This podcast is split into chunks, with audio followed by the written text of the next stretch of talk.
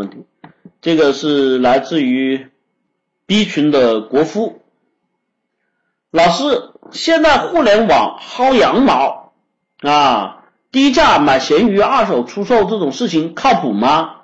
我最近看到好多帖子搞这种事情，他们抢得到吗？这里写人，这里写这些人是咋赚钱的？赚钱就很简单啊，首先羊毛党。对吧？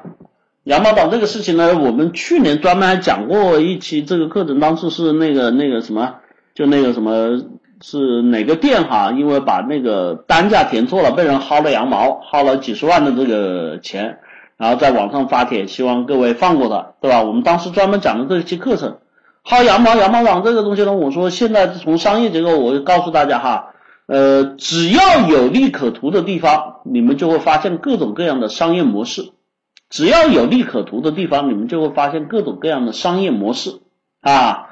所以这个地方我说羊毛党是有的啊。然后有了之后呢，他们有的时候这些薅羊毛，他们不是会只是说我们说的啊，我正好要，然后我挣了这个便宜。那对商家来说，他本身就是要做这个促销，他就是让你觉得爽，对吧？但是还所谓的羊毛党的区别是，我自己用不了，甚至我不用，对吧？我甚至可以薅到更多。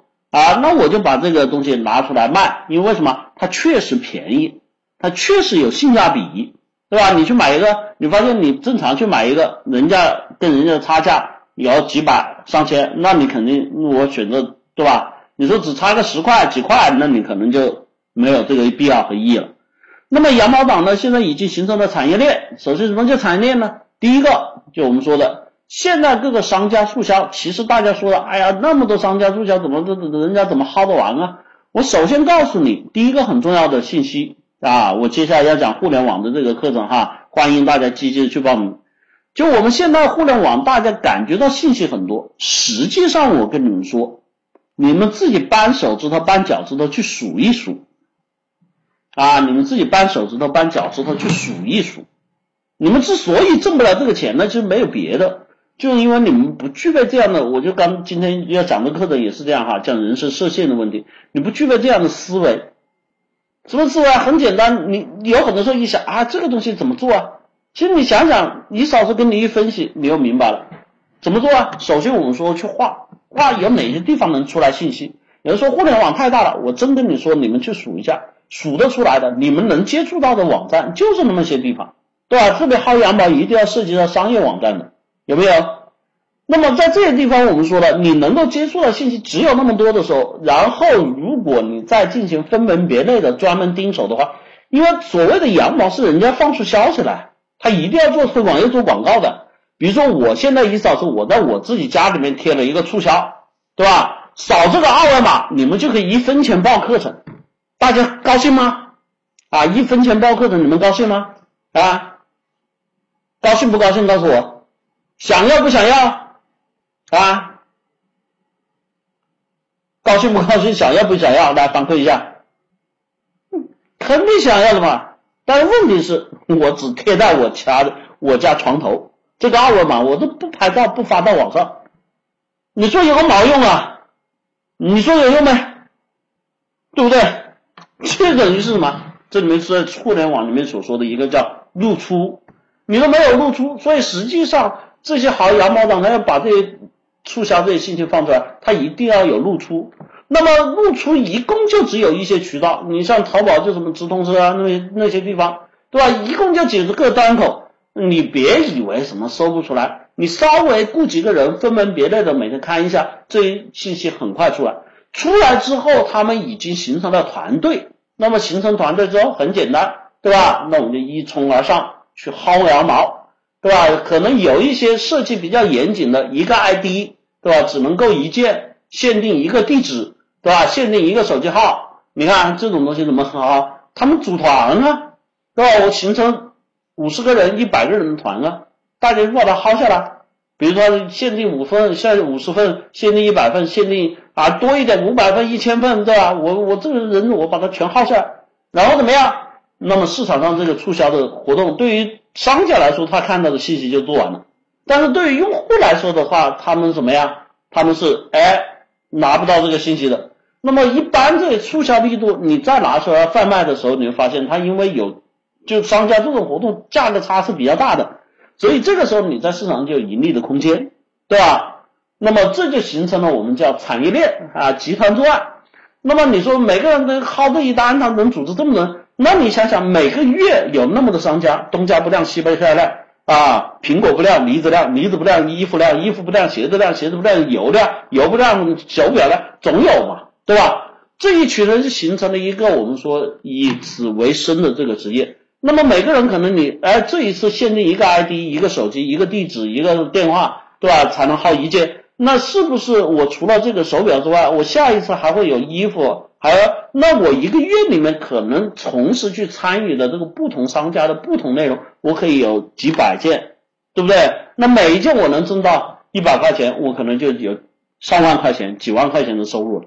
有没有发现这个问题？这就我们说羊毛党哈他们在干的事情。最近最干的事情就我们说的哈那个东航啊，这个海航的这个随心飞啊，随心飞。就我们说的，东航是这个周末随心飞，海航还没有这个限定哈。就我们说的，你买什么二九九的机票啊，随便你飞啊，你看嘛，有很多人就薅这个羊毛。你看海航做这个事情就比较严谨一点，它只限定你填完这个身份证的人用哈，那你就没法倒卖了。所以海航目前这个东西它就没报，东航那个东西一上来就报掉了啊，很多人就怎么样，看到在闲鱼上面就倒卖了。所以这就是这个产业链哈，那你说这个事情靠谱不靠谱吗？首先我想说啊，这个事情形成产业链之后呢，从我们现在来说呢，从法理上，注意啊，从法理上面他们是没有问题的，对吧？我按照你相关规则我来参与活动，这个从法理上面没有不能形成消费歧视，这个他们是符合的啊，除非有一些商家设定的不严谨的情况下。对吧？造成了一人多件，甚至一人全量购买，这个东西从法理上是有问题的，这个属于有意的这个这个我们说不当占利啊，不当侵占啊。那么如果是按照我们说一个 ID 一件的这种方式形成产业链的话，它在法理上面你是没办法制裁的，因为它这个不违法。从道德上面呢，那当然是有问题的，道德上面对于我们的普通消费者侵占了我们的消费权益。但是这个东西本身商家设定就是抢购，对吧？你抢不到你也没办法怨人，所以这就是我们说现在目前这个产业链的状况。那么剩下的你说这个东西，哎，这些东西这些人能不能这样做下去呢？你这样又不违法，就是所谓的被人嫌弃一点哈。那我想告诉你是这样的，人性啊都是贪婪的，这些人做下去之后，他们就会不满足于于此，然后你们就会会发现他们开始用各种各样的手段。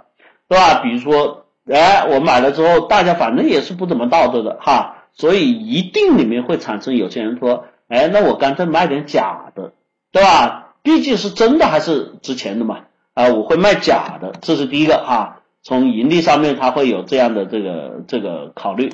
然后第二个呢，他们还会有怎么样？还会开始去开发一些为了提高功成功率。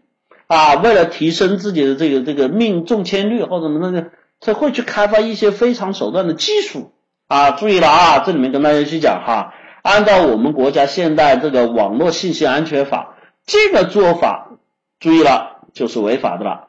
也就是说，当你们去做一件事情，它是处在道德边缘，但是不违法的时候，我想告诉你，你们记住一个原理：这些人永远会往着违法的路上去做。他们永远不会往着正义的方向去做，因为本身他就是靠着不正义、不道德的方式去获取钱财的啊。他如果要往正义方向，就得把这这条路给卷了。那么这边走不通，他们的贪欲增大之后，就一定会往另外一端走。那另外一端就不一定是违法。所以呢，这个事情你说能不能赚钱？我明确告诉你可以，但是呢，我也以我的人格担保，这些人一定做不长啊。人性的恶就在这里啊。啊，当然你说这个做不长，这个为什么还这么多人做？我就说了，这就是人性的贪婪啊。然后东方不亮西方亮啊，这波死了还有下一波，对吧？你怎么知道呢？人性本身就是，而且当然对于很多同学来说，我比如说像国富，我能不能去干这个事儿？我给你的建议呢，最好不要。你想想，你人生这一辈子就把自己所有的精力、所有的青春、所有的注意力。都放在如何怎么如何去哎找漏洞如何去占便宜，如何去薅羊毛的这个过程。说句实话，我首先不说它真不真的会不会走向灭亡啊，让你这个失败。我只讲一个更重要的事情：你活这一辈子，你觉得有意思吗？对吧？你活这一辈子有意思吗？所以，嗯，点题点到这里，我相信每个人会有答案，好吧？加油哈！